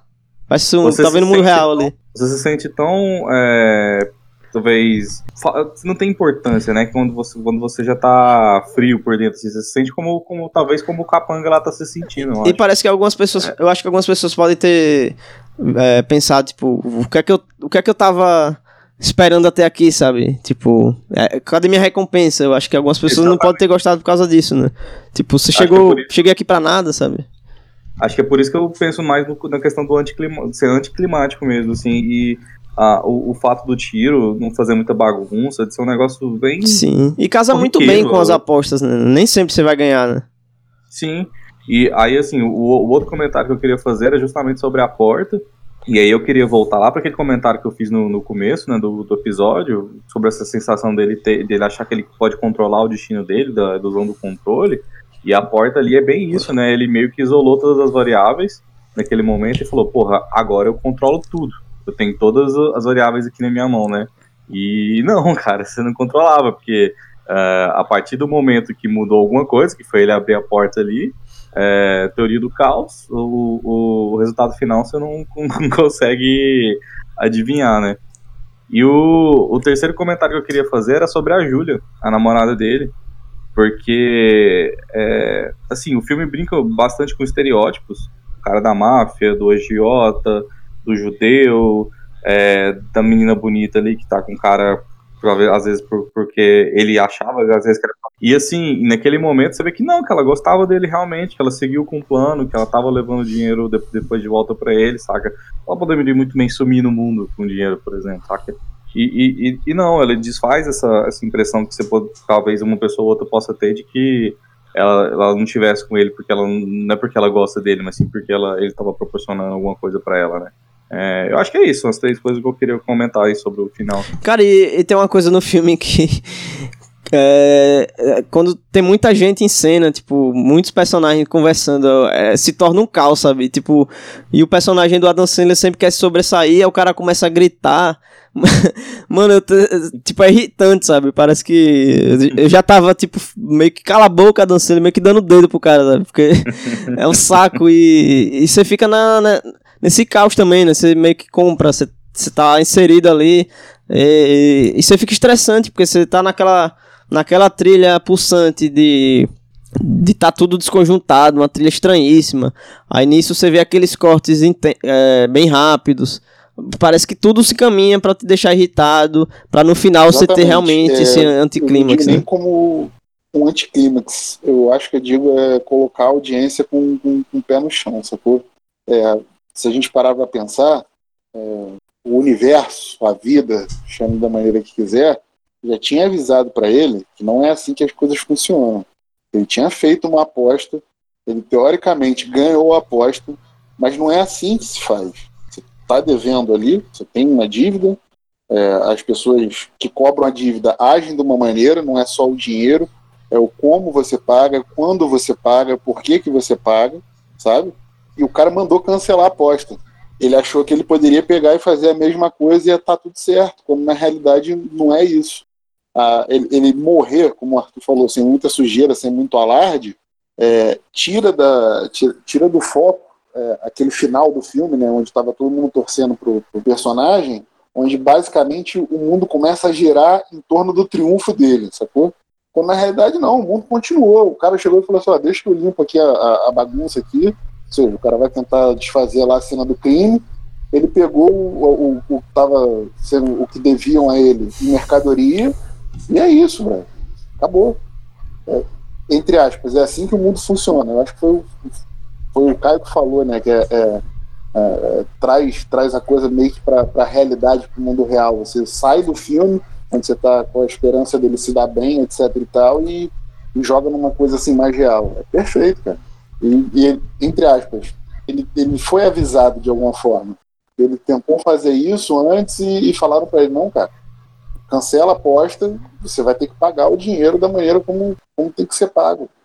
E não é nem uma noção de destino, né? É uma noção mesmo de causa e consequência, Exatamente. né? Uma coisa é, bem pé no chão mesmo. Se você brincar, se você apostar com a sua vida, é, normalmente a, as chances são contra o apostador, sacou? Tipo, qualquer jogo. É, o princípio da parada é que a, a casa sempre vence, digamos assim, né? A chance e ainda mais perder... inserido num, num cenário um, um, tanto caótico, né? Porque eu vejo, um, como eu falei, uma coisa de máfia, né?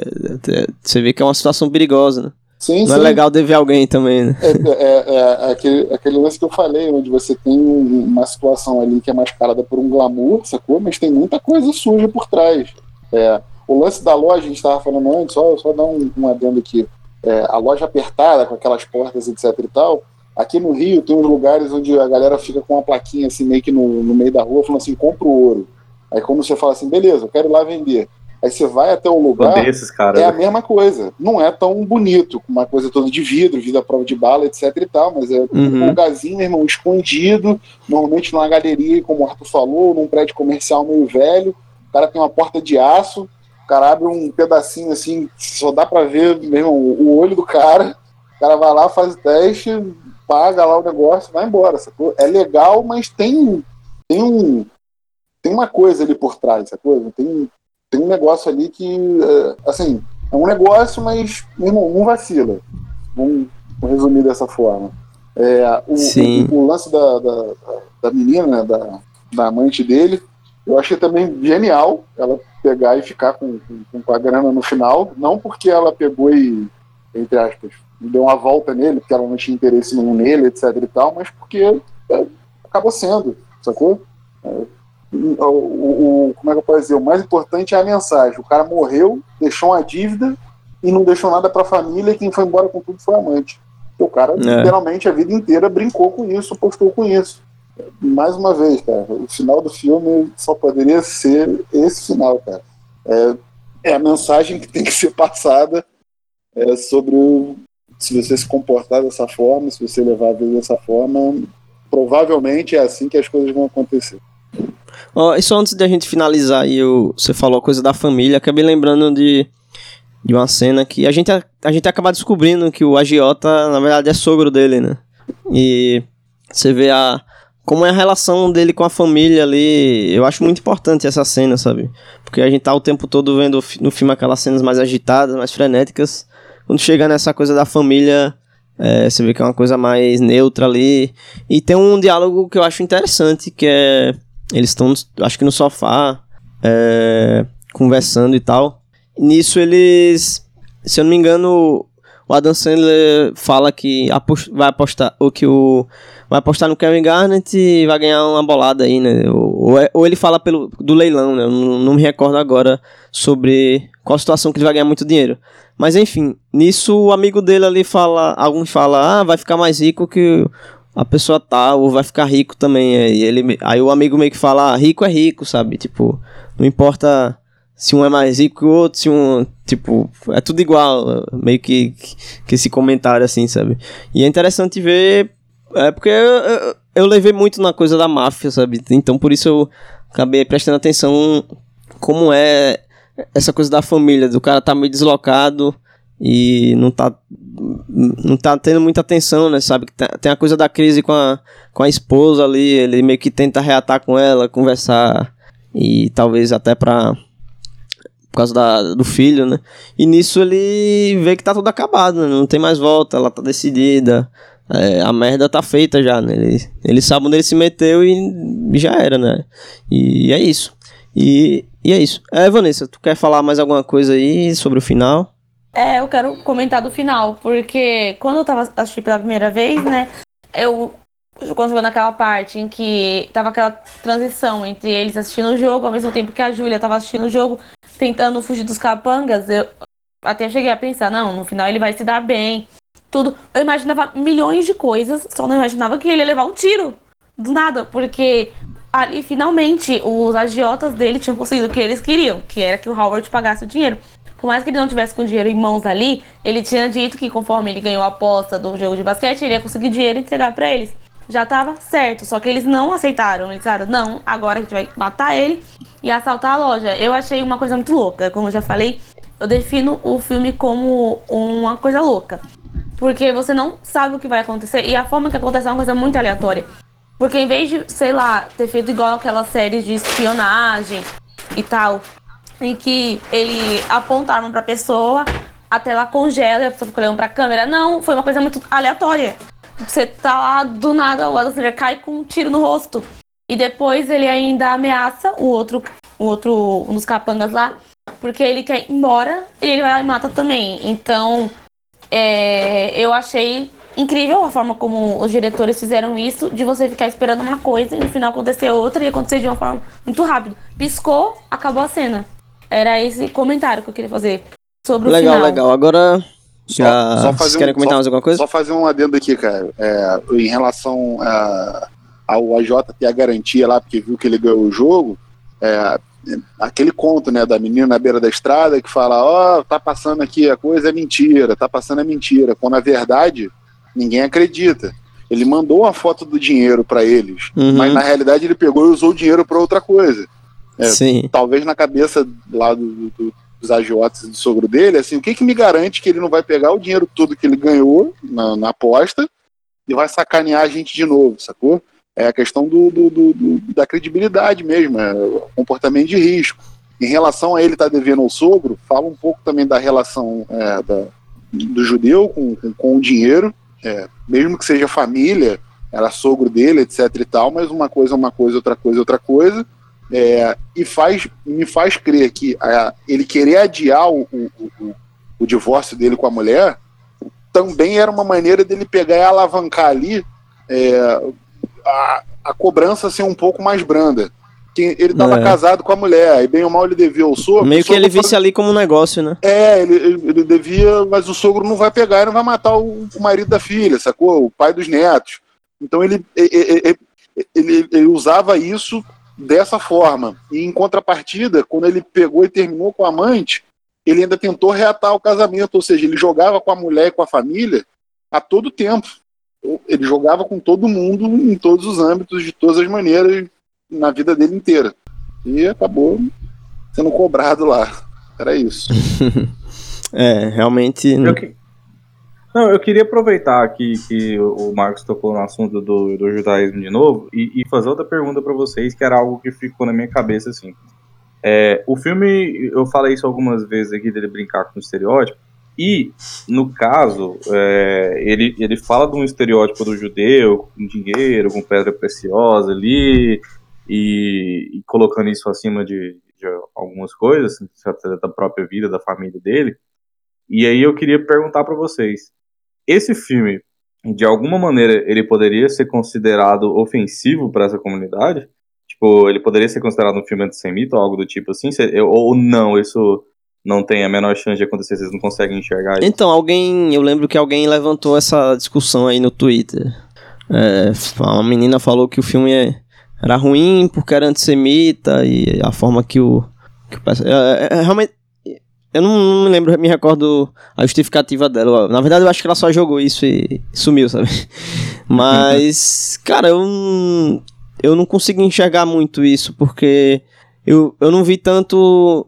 Eu vi, eu vi mais como um personagem poderia ser qualquer um inserido nessa coisa do vício e como o cara tá nessa ruína, sabe? Mas por, por que eu tô perguntando isso, assim, exatamente? Quando, quando os filmes antissemitas começaram a ser feitos na Alemanha nazista, até no, no começo ali, acho que até um, antes do nazismo subir ao poder mesmo, uma das coisas que eles colocavam, é, eles é, eram justamente filmes em que você tinha personagens judeus e esses personagens normalmente eles eram vil vilonescos. É, eles não tinham, eles não tinham preço nenhum. É aquela coisa de valores, né? Tipo, valor ah, da família é, original alemã, sei lá, uma coisa assim, que é, eles eram inescrupulosos, eles só queriam saber de ganhar dinheiro, de se aproveitar dos outros e tal. E aí quando você coloca um personagem judeu, é, nova-iorquino, que coloca o dinheiro acima de tudo e aposta até a própria família para poder cada vez mais ter mais, é, isso parece um pouco com esse filme de propaganda antissemita nazista, assim, sabe? Quero ver. Cara, eu vou. É, é, eu, eu, sei que tá, eu, tô, eu sei que eu tô exagerando, Não, eu vou, mas eu tô exagerando para poder fazer entendi, a pergunta para você. É, a, a, pergunta acho que é super válida, é, sendo que eu, eu, falo categoricamente que eu acho que não. É, eu só posso falar acho porque é, é minha opinião. Por alguns motivos. Eu, são quatro. Um, é feito por um ator que é judeu, o Adam Sandler, que é recorrente, o tema da, da judaísmo é recorrente na, nos filmes dele. Ele aborda de várias maneiras. O, o próprio filme aborda várias coisas, é, várias relações do, dos judeus com as pessoas e com o dinheiro e de maneiras diferentes. Você tem ele que é enrolado, você tem o sogro que é um agiota e você tem o, o, o, o cara lá que pegou e, e, e, arrematou a pedra. A pessoa completamente correta, tranquila, foi lá para ajudar o amigo. A questão não é, não é o comportamento, como é que eu posso dizer? não é o comportamento estereotipado. É porque eles colocam um personagem é, como pilantra não, não é, e talvez não é um comportamento, ofenda uma sim, classe, mas... Mas é real, que... é, acontece. E é, é, acontece daquela forma porque as pessoas estão inseridas no meio na qual elas têm acesso àquilo. Ou seja, se você parar para pensar, os judeus americanos eles são conhecidos mundialmente por serem pessoas ricas, lidarem com pedras preciosas, com determinadas coisas. Sendo que nesse meio vai ter o cara que é o agiota, que ele não quer saber se é marido da filha, não quer saber o que é nada, ele vai pegar e vai cobrar dívida. Você vai ter o cara que é enrolão, e você vai ter o cara que vai pegar lá, é amigo dele, vai ajudar ele a, a arrematar a pedra. Assim, ele relatou verdades de pessoas distintas. Ele não colocou a, a, os judeus como o Adam Sandler. Pelo contrário, ele, ele abriu o leque. Ele colocou o seguinte: olha só, todo mundo aqui tem acesso à mesma coisa, vive a mesma cultura, basicamente vive a mesma vida, mas agem de maneira diferente. São pessoas diferentes. E a consequência dos atos de cada um é, é aquela. Eu, eu, eu não consigo ver como, como como algo antissemita, pelo contrário, eu acho que é, é, que é bem assim, olha só, isso acontece de verdade, acontece com, com, com, com, com determinadas pessoas, mas tem outras pessoas que não acontece porque elas não fazem o que o outro cara fez, sacou? Elas vivem de maneira correta. Ponto. Sim, concordo. Eu acho que é mais um personagem que tá nessa condição é, de, de apostas e jogo sujo do que sobre um, um, judeu que quer tirar proveito e ganhar muito dinheiro e, e ele tem esse apreço pelo dinheiro por ser judeu. Eu acho que não, não é isso, sabe? Eu acho que o vício dele justifica qualquer relação dele com dinheiro e não por ele ser judeu e não seria essa visão, sabe? Pelo menos, na minha opinião. Eu, eu realmente não tenho um local de fala, porque eu não, não sei até não, a que é, ponto eu, eu, um judeu se sentiria ofendido. Eu vou colocar ah, da seguinte forma: se, se o personagem fosse brasileiro, ele ia ser um lobista, sacou? Um doleiro. Ele ia ser enrolão da mesma forma. Aí ia, ia, ia falar que é um. É, a questão não é, não é sobre ele ser judeu. É foi o que eu falei. O, o lugar onde uh, a história é inserida dá um meio para aquilo acontecer. Mas se o personagem fosse qualquer é, é, qualquer outra pessoa, digamos assim, tivesse inserido em qualquer outro, outro ambiente, aconteceria a mesma coisa. Ele se enrolaria, ele enrolaria as pessoas, etc e tal, mas com, com, com um escopo, com um background diferente. É, se ele fosse brasileiro, ele seria doleiro. Se ele fosse. É, eu, eu, eu, assim, eu concordo com vocês, eu não acho que, que seja antissemita nem nada do tipo. Mas eu acho que a pergunta era válida, sabe? Porque pode, pode parecer que sim, dependendo da bagagem da pessoa, sabe? Aí eu preferi abrir isso para vocês antes de falar minha opinião. Minha opinião também é de que não é. É muito parecido com o que o Marcos falou. Tipo, é, são vários personagens, cada um agindo de uma maneira diferente. E o fato dele ser judeu é só uma, um dos milhões de detalhes que eles colocaram nesse filme. Que parece que tudo ali é cheio de detalhezinhos, assim, de cada pessoa, dos ambientes e tal. É, acho que foi só pra, pra construção do personagem mesmo. Não tem nada a ver. É, não, é, não, não é por fato dele ser judeu que ele se comporta dessa forma. O, ele só eu é posso, judeu porque eu vou, Vou estar tá especulando mesmo. aqui, mas eu acho que faz sentido o que eu vou dizer. Da mesma forma que no, no, no filme Nova York, Drogas, qual é o nome do filme, Caio? O outro filme dos irmãos. Amor, Drogas e Nova York. Amor, Drogas e Nova York. A protagonista é uma pessoa que nunca tinha atuado, mas eles pegaram uma menina que era viciada em drogas para fazer o papel de uma menina que era ex-viciada em drogas. Eles inseriram um jogador de basquete sem experiência nenhuma em atuação para interpretar ele próprio como jogador de basquete. É. A Júlia também, a tem a coisa da. Que ela é fotógrafa também. A Júlia também. E o protagonista sendo o Adam Sandler. Eu acredito que a escolha, talvez, dos diretores por essas pessoas para interpretar esses personagens é trazer um pouco da verdade delas, do que elas conhecem sobre o como elas vão se expressar ali no filme. É, o Adam Sandler, sendo judeu, talvez ele tenha contribuído muito para a construção dessa relação, desse, desse mini mundo apresentado ali das relações, entendeu? Da mesma forma que o jogador de basquete apresenta ali a, a a realidade do jogador de basquete, super estrela, como é que ele se relaciona com o dinheiro, com as pessoas, a superstição dele, e a menina no outro filme lá também, é, trazendo um pouco da verdade dela como mais viciada em droga, etc e tal. Eu acho que talvez esse contexto inserido, o motivo de, de, de ter sido retratado dessa forma, é justamente para dar oportunidade do ator e uh, os atores, né, e a atriz, no caso o ator o Adam Sandler sendo protagonista, é trazer um pouco dessa, dessa verdade, dessa vivência dele pro, pro, pro filme, sacou? Isso, isso. Vamos finalizar agora e, e eu acho que o an antissemita é, é eles não terem indicado a Adam Sandler pro Oscar. Enfim, agora... Ah, isso eu também concordo. Achei a coisa mais injusta. A atuação, ele e o roteiro deviam ter sido indicados ao Oscar, mas foram totalmente ignorados. Na verdade, praticamente tudo da 24 foi Sim, sim. Talvez né? no então, Spirit o filme acaba, acabe levando alguma coisa. É. Ai, mas era pra levar no Oscar. sim, sim. Agora falando sobre as notas do filme, para finalizar, o filme tá com 92% da crítica no Rotten Tomatoes, 52% do público, 90 no Metacritic pela crítica e 69 do público e Letterboxd está com 4.2. É curioso, né, essa reação do público um tanto negativa, né, comparado à crítica, né? O que, é que vocês acham? Vocês especulam algum motivo? É, eu acho que é pelo motivo de que eles, assim, alguns que foram assistir, já estavam acostumados com os filmes do Adam Sandler, né? E ele saindo da zona de conforto dele, deve ter um pouco estranho também, acho que pelo filme, né? por ele ter diversos acontecimentos ao mesmo tempo e às vezes mudar de uma cena para outra aleatoriamente, não tenham gostado disso, do formato do filme. Eu acho que é o que mais contribui assim para as pessoas não gostarem e também as pessoas gostarem. Eu acho que a Vanessa está certa, só queria complementar o que ela falou com o fato de que talvez muita gente que esteja reclamando do filme nem tenha terminado de ver o filme. Que é aquilo que a gente falou lá no começo, era um filme difícil e você tem uma catarse no final que acaba te fazendo gostar ou não, né? E, assim, talvez no meu caso, com o Marcos falou que foi a mesma coisa, o final fez mudou a visão que a gente estava tendo do filme. Pode ser que muita gente tenha desistido no meio e simplesmente falou, não, isso aqui não é para mim. Ou porque muita gente foi assistir o filme achando que ia ver o Adam Sandler num, num clipe da vida e, e não viu, sacou? Eu, particularmente, eu, eu não gosto, cara, dele. Eu acho o filme muito bom, mas não, não gostei do, da atuação dele, não. Eu até brinquei lá no outro grupo. Ele passa metade do filme gritando, cara. Ele joga o tom de voz lá em cima. Tá achando que é o Alpatino? Eu, eu, não, eu não gostei, sacou?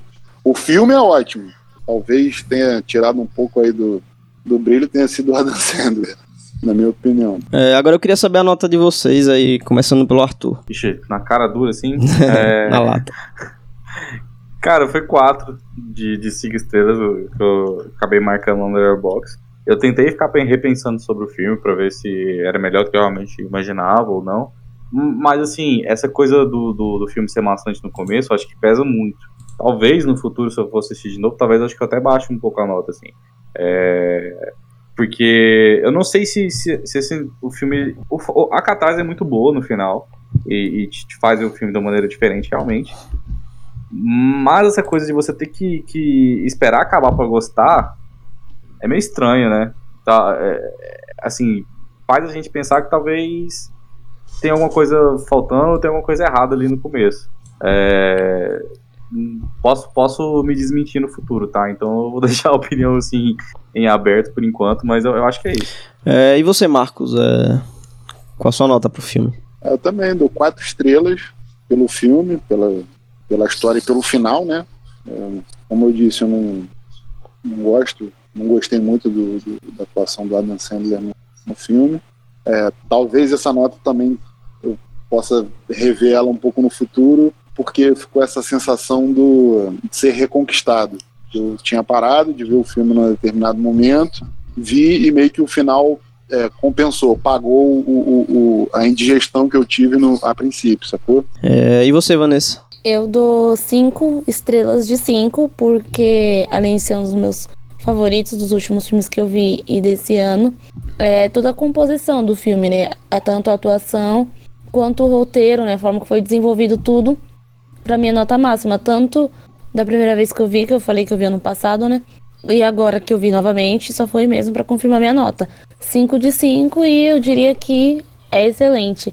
A mesma nota que eu dei para 1917, né? Então, achei excelente e é isso. É, 1917 que a gente até falou no episódio passado aí, se você quiser ouvir, episódio número 15. É, e minha nota também é o 5 estrelas, já é um dos, dos meus filmes favoritos do ano aí. É, e eu gosto como o filme termina de forma pessimista, sabe? Acho que tem tudo a ver. E é interessante ver como, comparando assim, como o cinema deles evoluiu, mas ao mesmo tempo a, autoralidade tá mantida aqui, sabe? É, antes eles estavam ali meio que num personagens meio que no submundo, meio marginalizados, a coisa envolvidos em drogas e tal. E aqui ele já traz para um um cenário mais glamouroso, digamos assim, né? De aparências, de coisas de marca e tal. Mas é interessante que, apesar de ser, sei lá, classes sociais diferentes, é, ainda é Nova York. E ainda é como se vivesse na coisa do vício, sabe? O vício continua sendo abordado por eles. O que ali era drogas no é, Amor Drogas em Nova York. E aqui é a coisa do vício em apostar, sabe? E no, no, no bom comportamento também tem a coisa de tirar vantagem para ganhar dinheiro e. Sabe? Eu, eu acho muito interessante como eles mantêm essa, essa narrativa aí do, da filmografia deles. E eu acho que é, é massa, porque eles meio que querem falar também que o, o meio que o vício é a ruína do homem, sabe? É, não tem como se acabar bem você vai virar uma bola de neve e vai acabar se dando mal em algum momento, que é o que acontece aí no filme, né? Então acho que a lição aí tá dada, né?